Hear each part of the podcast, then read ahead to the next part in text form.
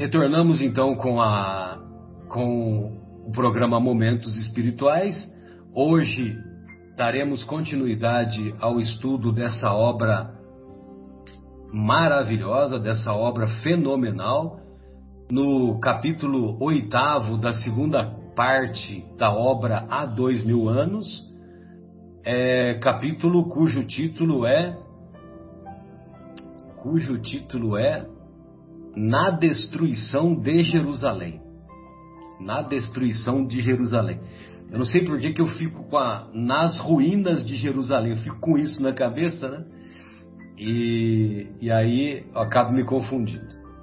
Então nós acompanhamos na, no, no programa passado é, que após aqueles dramas enfrentados pelo senador Públio Lentulus, né, a perda a perda do, do Agripa assassinado pelo Saul de Gioras, a própria morte mal é, compreendida do próprio Saul de Gioras, que foi que foi praticado o assassinato pelo feiticeiro Araches.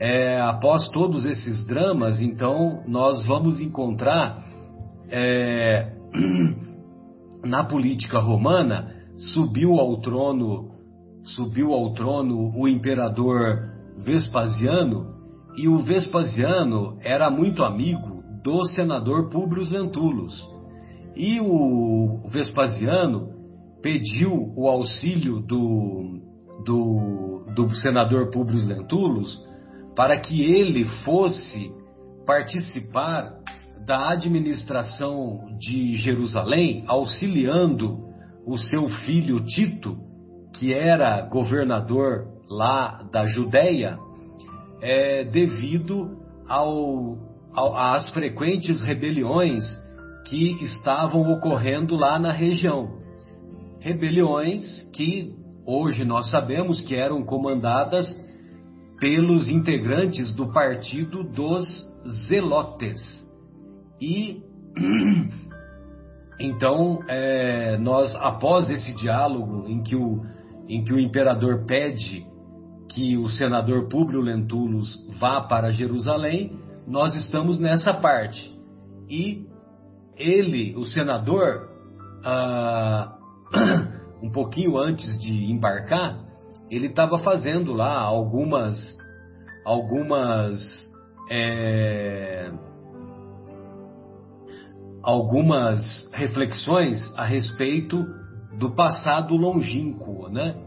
Então ele diz assim, né, que depois das dolorosas despedidas da filha, a filha é a Flávia, que ficara aos cuidados da serva dedicada no Palácio do Aventino, o senador tomava a suntuosa galera que, largando de Hóstia, penetrou depressa o mar largo rumo à Judéia. O velho patrício reviveu com penosa serenidade as peripécias da viagem dos seus tempos de juventude venturosa, quando a felicidade era para ele incompreensível em companhia da esposa e dos dois filhinhos.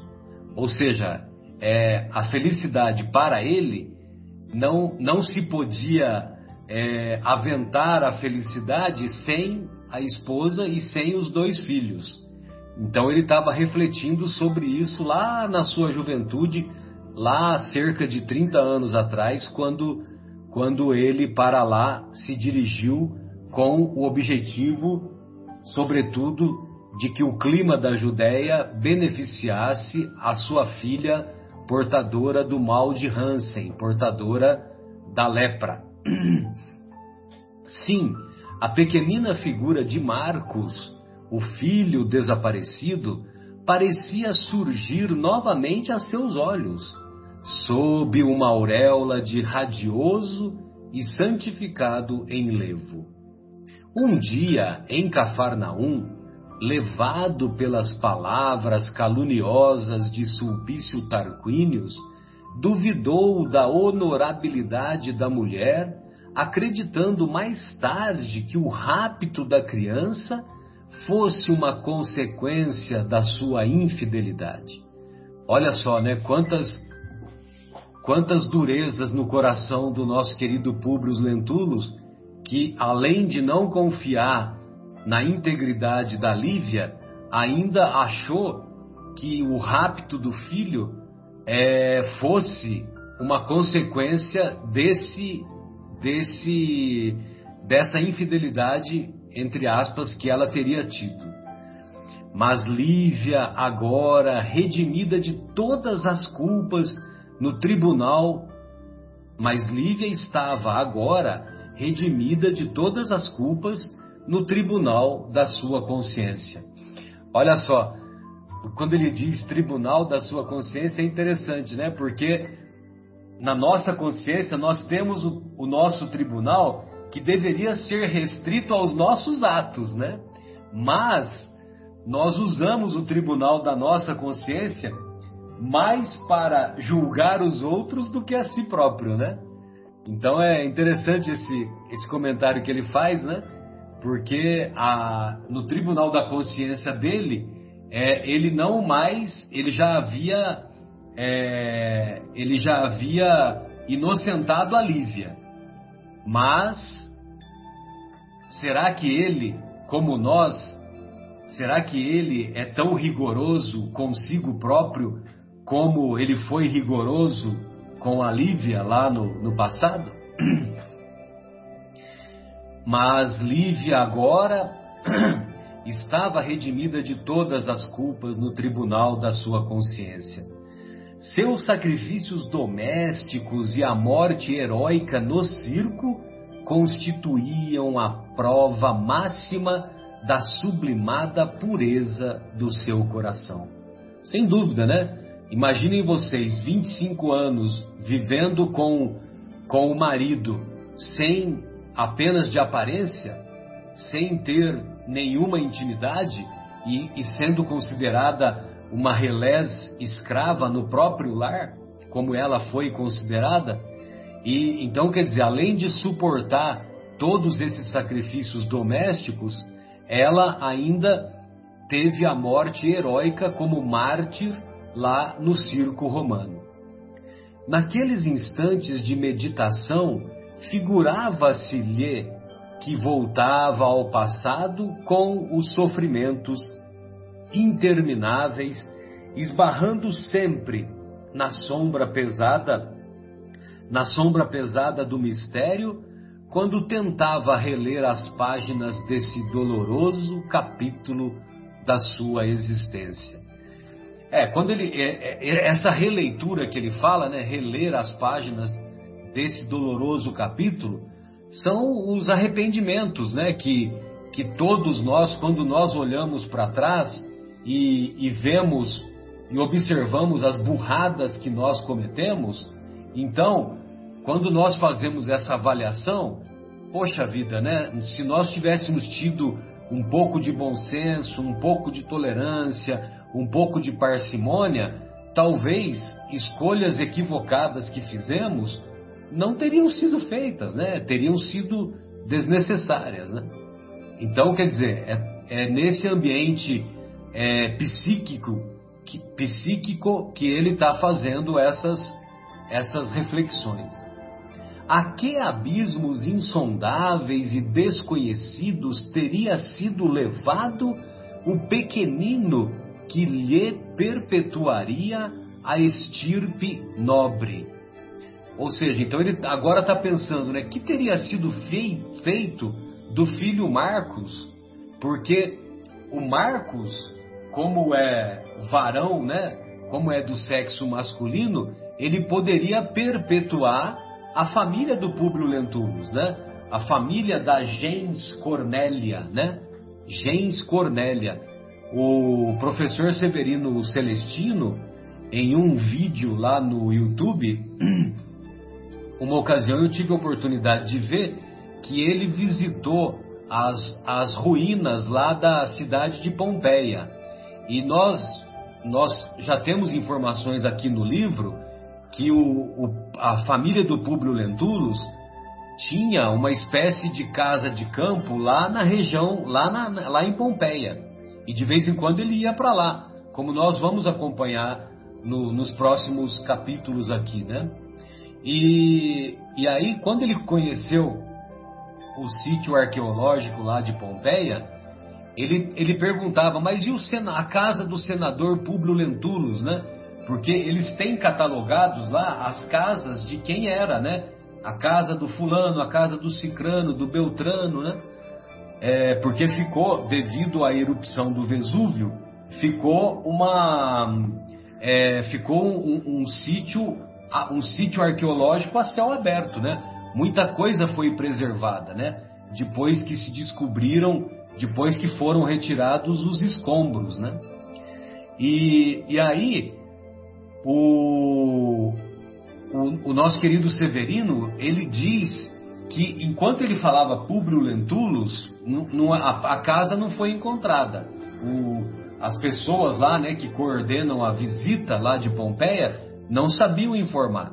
Mas quando ele falou gens Cornélia, gens Cornélia, né, a, a estirpe, né, a família Cornélia, aí sim, aí foi encontrado e o Severino foi até a casa lá do senador, aonde morou o senador Públio Lentulus. Né?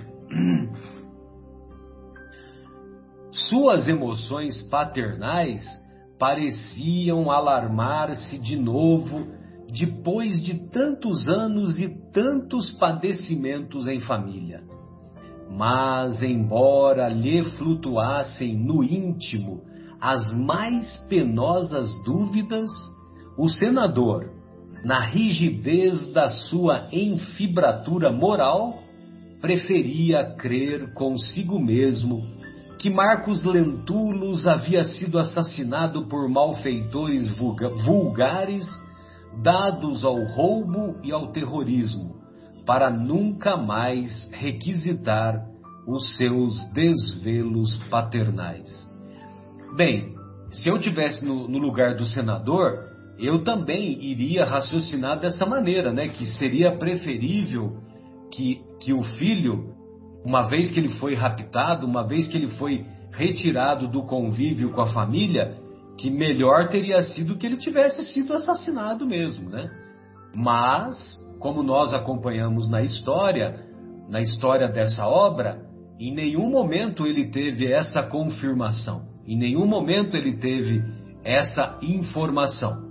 Mas no seu íntimo ele preferia que a criança tivesse sido assassinada. Assim quereria crer, mas aquela viagem afigurava-se-lhe uma análise de suas lembranças mais queridas e mais pungentes, mais dolorosas. De tarde, ao suave clarão do crepúsculo no Mediterrâneo, parecia-lhe ver ainda o vulto de Lívia acalentando o pequenino ou falando-lhe ao coração em termos afetuosos de coração, supondo lobrigar, supondo perceber, enxergar igualmente a figura de Comênio, o servo de confiança entre os subalternos e escravos. Em companhia de três outros conselheiros civis, chegou sem maior dificuldade ao destino colocando-se esse reduzido conselho de íntimos do imperador à imediata disposição de Tito, que lhe aproveitou carinhosamente os pareceres, utilizando com grande êxito as suas opiniões, filhas de larga experiência da região e dos costumes. Então, assim que ele chegou, ele e os demais conselheiros, ele foi se apresentar imediatamente, foi se colocar à disposição do, do governador Tito para passar as suas opiniões, as suas informações e que foram informações valiosas que contribuíram lá para o, o governador Tito. O filho do imperador era generoso e leal para com todos os patriotas que o consideravam como benfeitor e amigo. No entanto, para os adversários, Tito era de uma crueldade sem nome. Eu sou muito bom, mas não mexe comigo. né? Olha, eu, eu, sou uma pessoa que tem, tem um bom coração, mas não, não pisa no meu calo, né? É muito comum a gente ouvir isso, né? Ah, como é que você pode né, ser uma pessoa boa se você não tem a, a mínima tolerância com, com pequenas contrariedades, né? Então, logicamente que o, o Tito, né, naquela época, ah, como eles é, eram era uma sociedade escravagista, então quem era amigo tinha tudo, né? E quem não era amigo era considerado como opositor, como adversário e mereciam ser tratados com a máxima crueldade. Em torno da sua figura ardente e desassombrada, desdobravam-se legiões numerosas de soldados que combatiam encarniçadamente. Então imaginem vocês, né? Uma legião romana era composta por seis mil soldados, e esses seis mil soldados cruéis e combatendo de maneira encarniçada. O cerco de Jerusalém, terminado em 70, foi um dos mais impressionantes da história da humanidade. A cidade foi sitiada justamente quando intermináveis multidões de peregrinos, vindos de todos os pontos da província, se haviam reunido junto ao templo famoso para as festas dos pães ázimos. As festas dos pães ázimos é a festa da Páscoa, né? É a mesma festa. Daí o excessivo número de vítimas e as lutas acérrimas da célebre da célebre resistência. Lutas acérrimas, acérrimo é superlativo de acre. Então quer dizer muito amargo, né? Fortíssimo. Então, Daí o excessivo número de vítimas e as lutas muito amargas da célebre resistência. Ou seja, o, o, o exército romano cercou a cidade de Jerusalém justamente no período da Páscoa. E é um período que tinha muita gente, né? Conta-se que tinha cerca de um milhão de pessoas, né? Então imaginem vocês, né? Quantas mortes e o, e o nosso querido ele vai dar os números agora, né? O nosso querido Emmanuel vai dar os números. O número de mortos nos terríveis recontros, recontros significa conflitos, combates, né? O número de mortos nos terríveis combates elevou-se a mais de um milhão de pessoas fazendo os romanos quase 100 mil prisioneiros. E desses 100 mil, 11 mil foram massacrados pelas legiões vitoriosas depois da escolha dos homens válidos, entre cenas penosas de sangue e cenas penosas de selvageria por parte dos soldados.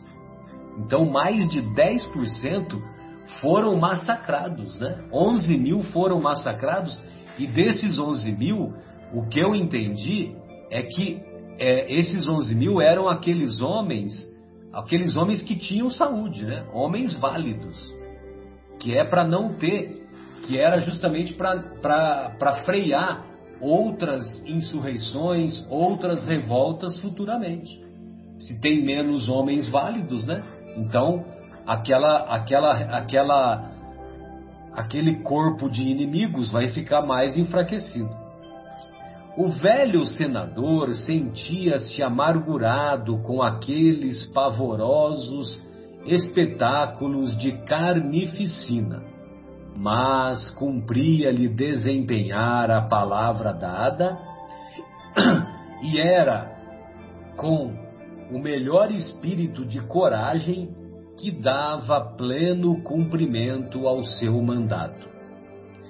Seus pareceres e conhecimentos foram, muitas vezes, utilizados com êxito, tornando-se íntimo conselheiro do filho do imperador. Diariamente, em companhia de um amigo, o senador Pompílio Crasso, visitava os postos mais avançados das forças atacantes, verificando a eficácia da nova orientação observada pela estratégia dos seus patrícios. É, então, ele, na companhia do Pompílio Crasso, de vez em quando ele ia lá na, nas áreas que estavam cercando a cidade visitar os, os generais responsáveis, né, os soldados responsáveis, é, para ver se estava tudo em ordem dentro da estratégia que eles haviam elaborado. Né? E aí, Marcos, como se dão os acontecimentos a partir de então? Os chefes de operações, não é isso?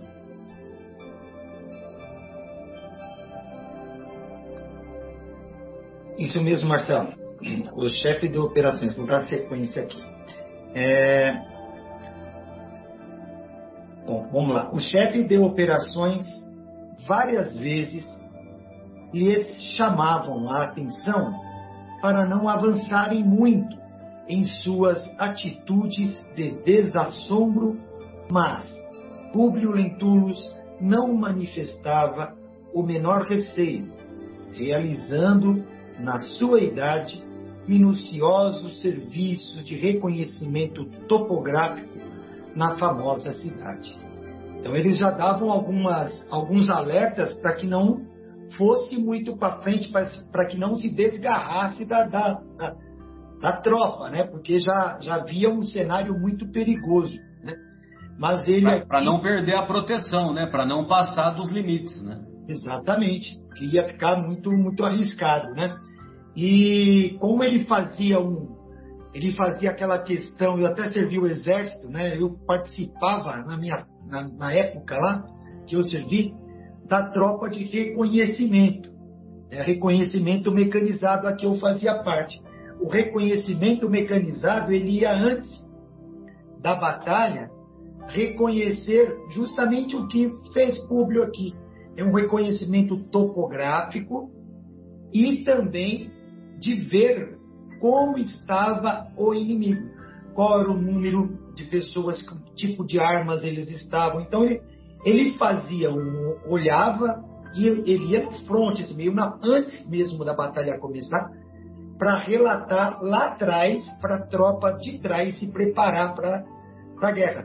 Foi isso que Públio estava fazendo. Aqui diz que estava fazendo um reconhecimento topográfico, então ele fazia um reconhecimento das dificuldades que a tropa principal, né? Ele fazia o reconhecimento que eu fazia, o que eu treinava para fazer em 83. É, continuando, afinal, na véspera da queda de Jerusalém, já se lutava quase corpo a corpo em todos os pontos de penetração, havendo incursões de parte a parte nos campos inimigos, com recíprocas crueldades contra todos os que tivessem a infelicidade de cair prisioneiros. Então ele realmente estava num campo minado, eles estavam meio quase infiltrando no território inimigo. Né? É, apesar do zelo de que eram cercados, Públio e o amigo, em virtude da coragem de que davam testemunho, caíram nas mãos de alguns adversários, que, ao lhes observarem a indumentária de altos dignatários da corte imperial, os conduziram imediatamente a um dos chefes da desesperada resistência. Instalado em um casarão à guisa de quartel próximo da Torre Antônia. Olha como eles estavam próximos mesmo. A Torre Antônia era, digamos assim, a, a, a fortaleza onde ficava o comando dos romanos, né? É, inclusive onde morava o, o nosso o governador né, da época, né, o Marcelo. E Jesus foi levado a ele na Torre Antônio, né, o Pôncio Pilatos. Então, os adversários, você vê, a resistência estava bem ao lado da Torre Antônio, eles estavam ali corpo a corpo mesmo. A, a luta era travada. E nesse momento, o Públio e o senador Pompílio Crasso, Crasso, né, eles foram aprisionados e levados à chefia é, dessa desesperada resistência. Ou seja, a resistência já sabia que ia perder, provavelmente. Eles estavam sendo quase massacrados, né? Então, vamos ver. Públio Lentulus, observando as cenas de selvageria e sangue da plebe anônima e amotinada, que exterminava numerosos cidadãos romanos sob as suas vistas, lembrou a tarde dolorosa do Calvário, em que o piedoso profeta de Nazaré sucumbira na cruz sob a vozeada terrificante das multidões enfurecidas. Enquanto caminhava, tangido com a brutalidade e a aspereza, o velho senador considerava igualmente que, se aquele momento assinalasse a sua morte, devia morrer heroicamente, como a própria mulher em holocausto aos seus princípios, embora houvesse fundamental diferença entre o reino de Jesus e o império de César. Então, olha, naquele caminho, naquele momento que ele foi aprisionado, né, e o caminho que ele fez até chegar na chefia, passou pela cabeça dele aquele momento que ele havia testemunhado décadas atrás, aonde ele viu também um Jesus passando por aquilo, né, aquela, porque provavelmente nesse percurso ele foi ofendido, devem ter batido nele, empurrado, maltratado. Né? Ele se fez ele recordar ah, aqueles caminhos ou aquela, aquela cena que ele havia visto é, tempos atrás. A ideia continua. O Marcos, o Marcos, o interessante também é que repara, né, que o próprio é, senador ele já, ele já tinha dificuldade de suportar aquelas cenas de carnificina, né? Aquelas cenas de carnificina já incomodavam ele, né? E lógico, né? Devido, devido a, a, a sua posição social como senador tal, ele suportava porque ele era funcionário tal, né? E ele pertencia, ele pertencia lá à aristocracia romana. Agora Isso já o incomodava. E o curioso é que nesse momento em que, que a, a situação estava ficando ruim para ele, né, que ele estava estava próximo de ser assassinado, alguma coisa nesse sentido, é, ele se lembrou de Jesus, né? Então, quer dizer, nós nos momentos difíceis, né, nós nos lembramos de quem? Quem? Quem?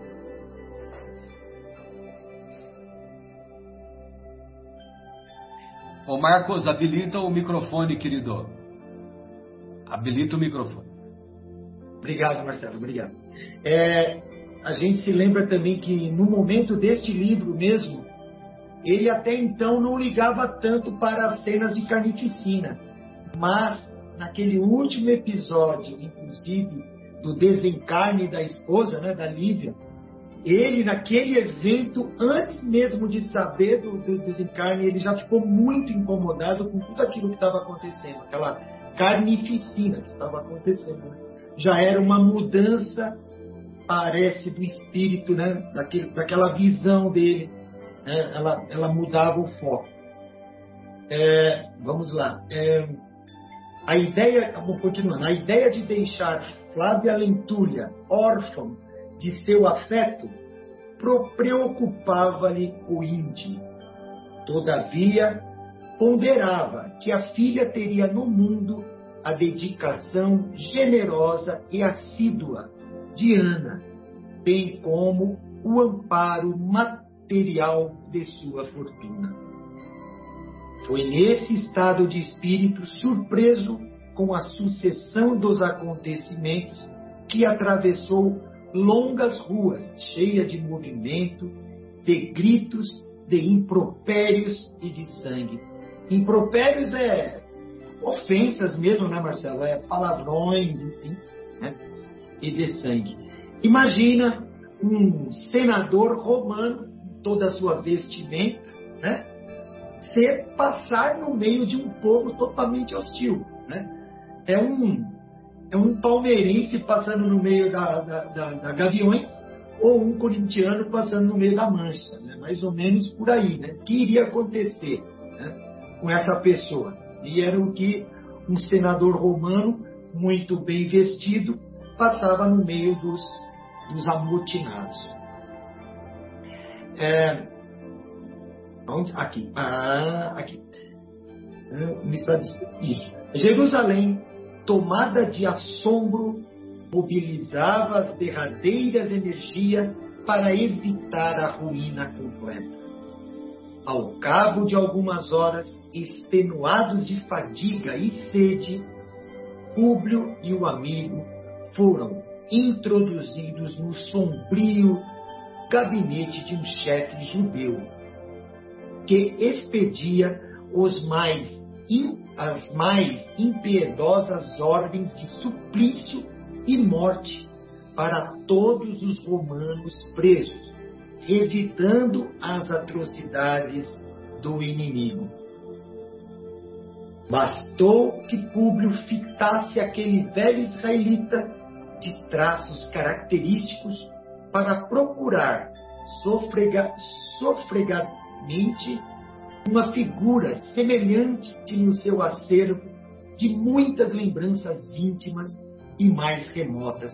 Olha, isso acontece com, a gente, né? Se a gente viu uma pessoa há anos atrás, você fala assim, nossa, engraçado, parece que a pessoa não me é estranha, a, a figura dela não me é estranha. É, não pôde, porém, de pronto identificar aquela personagem.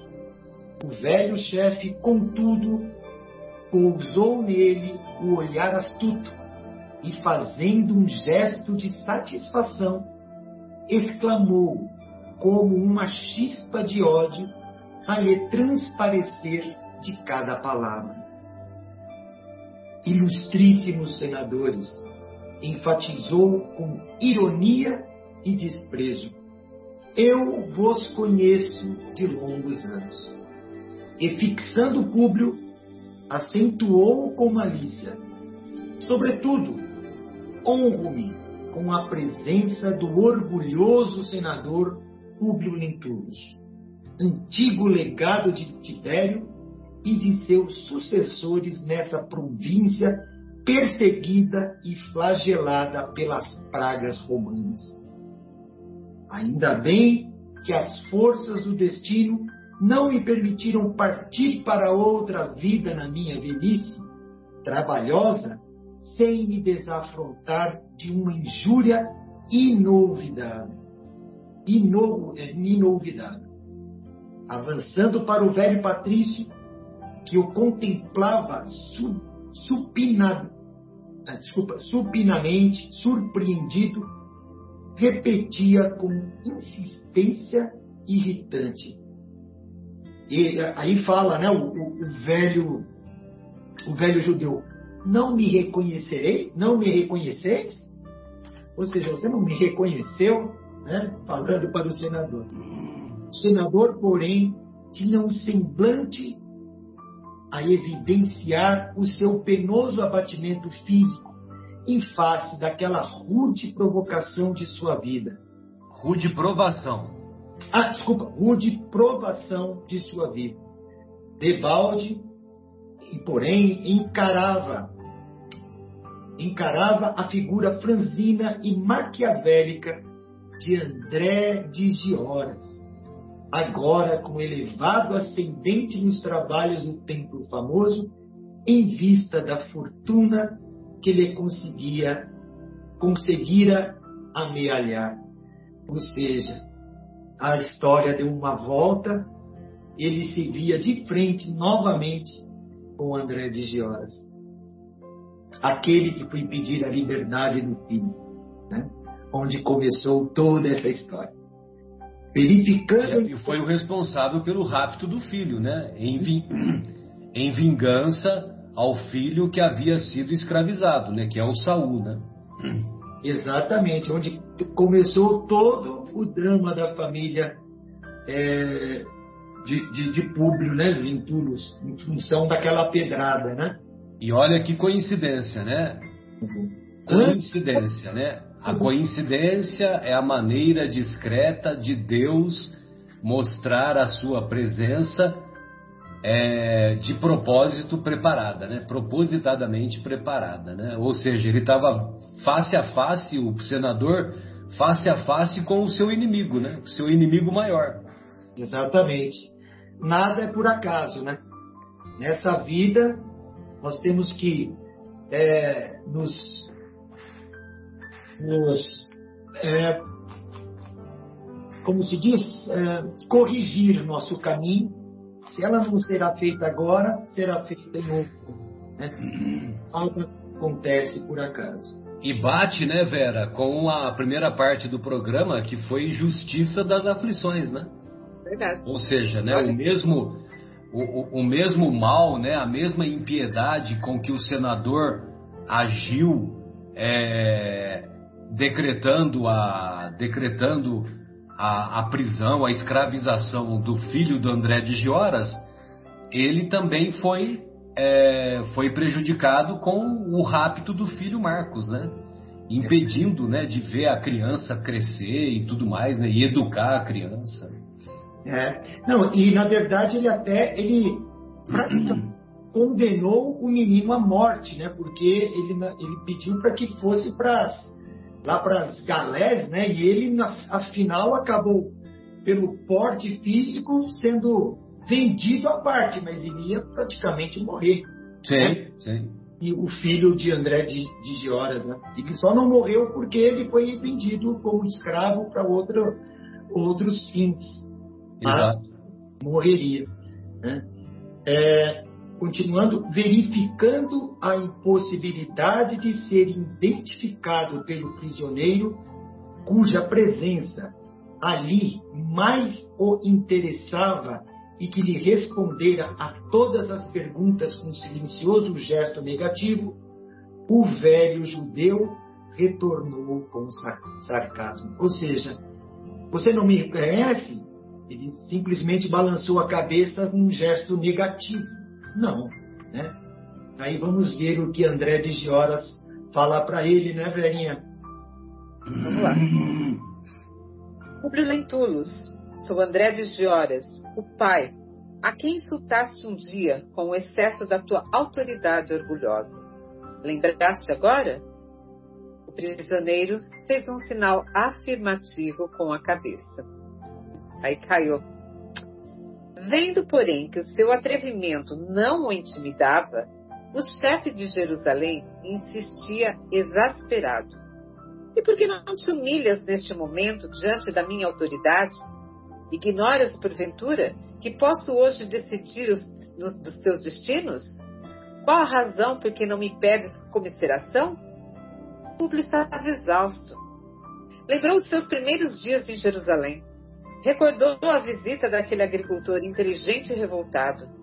Procurou rememorar intimamente as providências que adotara na qualidade de homem público, a fim de que o filho do judeu voltasse ao lar paterno, não se lembrando de haver destilado tanto fel naquele coração irresignado. Deliberara nada dizer diante da sua figura exasperada e truculenta atendendo às suas íntimas disposições espirituais, mas em face da ousada insistência, sem abdicar as antigas tradições de orgulho e vaidade que o caracterizavam noutros tempos, e como se desejasse demonstrar desassombro em tão penosas circunstâncias, replicou, afinal, com energia. Então agora ele se manifesta. Vamos ver o que, que ele fala aqui. Se vos, se vos julgais aqui no cumprimento de uma obrigação sagrada, acima de qualquer sentimento particular e menos digno, não espereis que se vos peça comisseração pelo fato de cumprirdes o vosso dever. Então ele fala, se você realmente está no papel aí de algo maior, né, e não particular, eu, eu me, vou me resignar ao, ao, que tem que, né, não vou pedir comisseração para você, não vou pedir uh, para que você me poupe. André de Gioras franziu o sobrolho, né, franziu a testa, exasperado com a resposta imprevista, andando de um lado para outro no amplo gabinete, como se estivesse a cogitar o melhor meio de executar a tremenda vingança.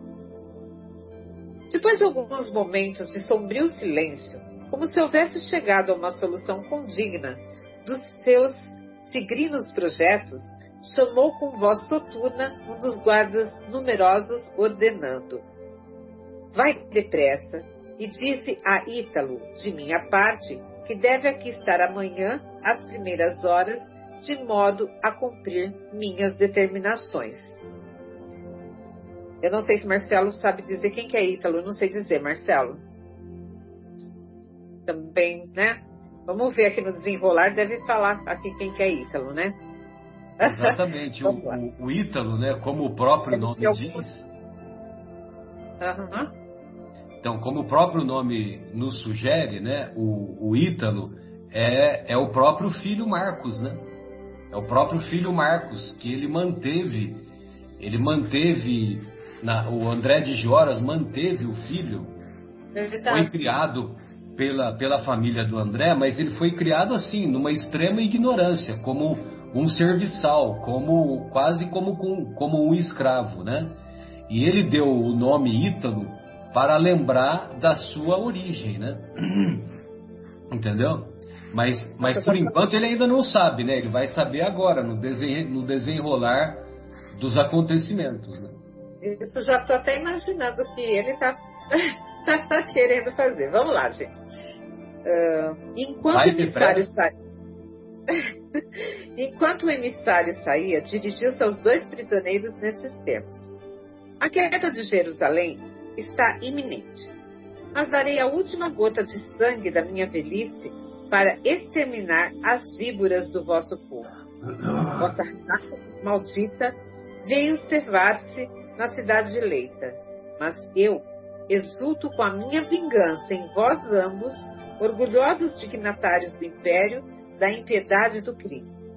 Quando se abrirem as portas de Jerusalém, terei executado meus implacáveis desígnios. Na realidade, ele está em busca mais da vingança particular dele, né? Sem dúvida calando-se. Mas ele havia, o André de Gioras, né, Vera? Ele havia conquistado esse posto porque ele também era um dos insurgentes, certamente ele também apoiava o partido dos Zelotes, né?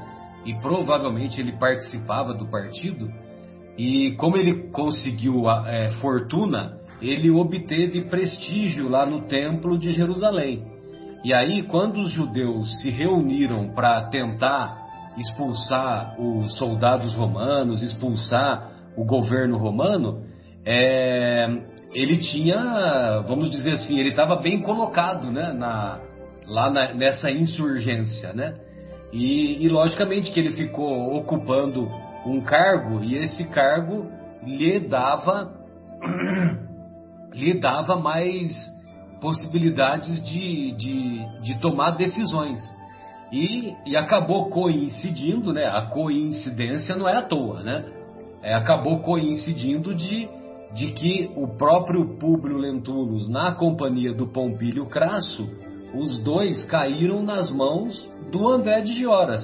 E aí ele ia fazer a justiça ao seu modo, né? Entendeu? Mesmo sabendo que mesmo sabendo que, a, que os, os judeus não conseguiriam superar superar os romanos, porque os romanos já estavam cercando toda a, a região, todo aquele, aquele quartel né, perto da Torre Antônia. Né? É tanto que ele já reconhece aqui, né? Ele fala que a queda de Jerusalém está iminente, né? Ele Exato, está bem próxima. Pois é não, Marcos? E, não, até, até uma, uma observação, né?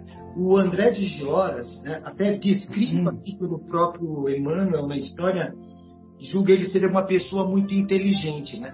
Então ele provavelmente teria uma, uma, uma posição de destaque nessa insurgência.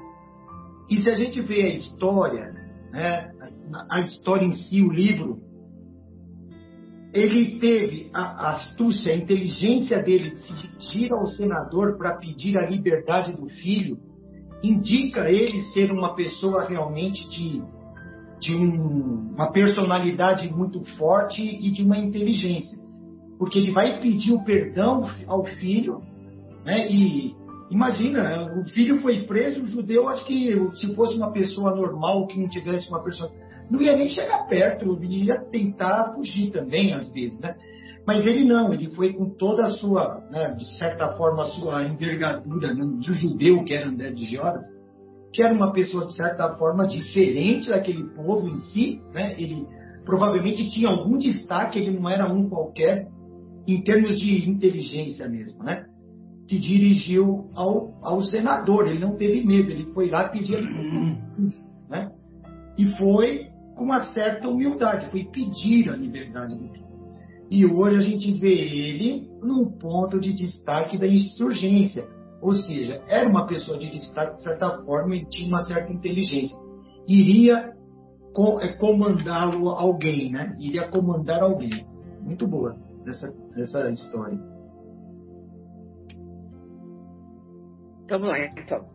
Calando-se, bastou um gesto para que os dois amigos fossem atirados numa enxovia escura e úmida, onde passaram uma noite terrível de conjecturas dolorosas, trocando amarguras confidências. Né? Na manhã seguinte, eram chamados à prova suprema.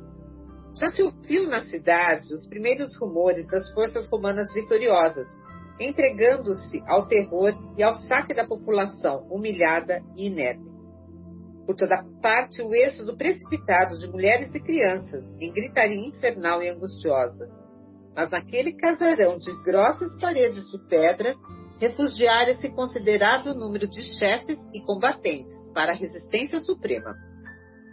Públio e Pompílio foram conduzidos a uma sala ampla, de onde podiam ouvir o ruído crescente da vitória das armas imperiais, depois de lances dramáticos e cruentos, em tanto tempo de terror, de rapina e de luta.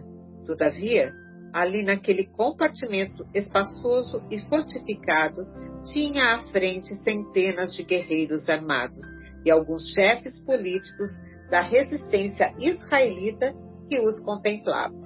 Então, apesar de lá fora Roma tá vencendo, né? Eles estavam ali, todos os combatentes, todos os chefes, na mão deles, né? O destino agora ia ser traçado. Diante do avanço vitorioso das legiões romanas, era de notar a inquietação e o pavor que dominavam todos os semblantes. Mas havia um interesse geral pelos dois prisioneiros importantes do império, como se eles representassem o último objeto em que se pudesse cevar o ódio e a vingança. E aqui para por aqui. E agora nós vamos deixar para a semana que vem o desenrolar disso aqui. O desenrolar, é... né? Vai ficar nesse no cerco de no cerco de Jerusalém executado pelos romanos, né? Os romanos estão chegando e também estão chegando nas portas desse quartel de resistência dos nossos irmãos judeus, né? Ou seja, o André de Gioras tem poucos tem poucos pouco tempo para ver o que, que ele vai fazer com os dois senadores que foram aprisionados, né? É. Eles já sabem o fim deles, né? Eles não têm mais nada para perder também, né? Tem, Sim. É. é isso, gente. Então imagina, né, esse sofrimento todo na, naquela época lá atrás, né, em que o senso de justiça era basicamente o de olho por olho, dente por dente, né? Com então, não quero nem saber, né? Não, não, não, me importa o seu sofrimento, né? É. dos dois lados, né? Os romanos também eram assim, né? É, eles, ah, eles agiam com, com rigor demais, né? E isso, é claro, causava no outro lado a mesma, o mesmo sentimento quando tivessem a chance. A, me, a mesma intolerância, né? A mesma é. intolerância. É, não tinha Exato. jeito. Agora eu vou me vingar, né? É, a gente fala assim, né? Ah, do, do, naquela época era assim, que predominava tal. Mas nos nossos dias, lógico que, lógico que hoje, felizmente, não tem tanta, tanto conflito bélico, né? Como se tinha naquela época, né? É, é assim. É, mas, naque, é, mas o que eu quero dizer é que diante de uma dificuldade coletiva, é, nós, nós sempre, nós ainda nós ainda fazemos prevalecer aquele ditado, né? Que diante de pouca farinha, meu pirão primeiro, né? Ou seja, né? Ah, eu, se o negócio tá ruim lá fora, eu vou garantir o meu e o dos meus e os dos meus, né? É. E então quer dizer, felizmente, né? Felizmente hoje não tem tanta tanta violência, tanta tanto tiro, tanto morticínio como tinha naquela época. Mas também ah, quando diante dos, dos desafios que a vida a todos nos propõe, nós também ainda continuamos agindo assim, né? Sim, não, sem dúvida, sem dúvida. O exemplo da torcida é bem isso, né? De uma torcida clubes, né? Que são Sim.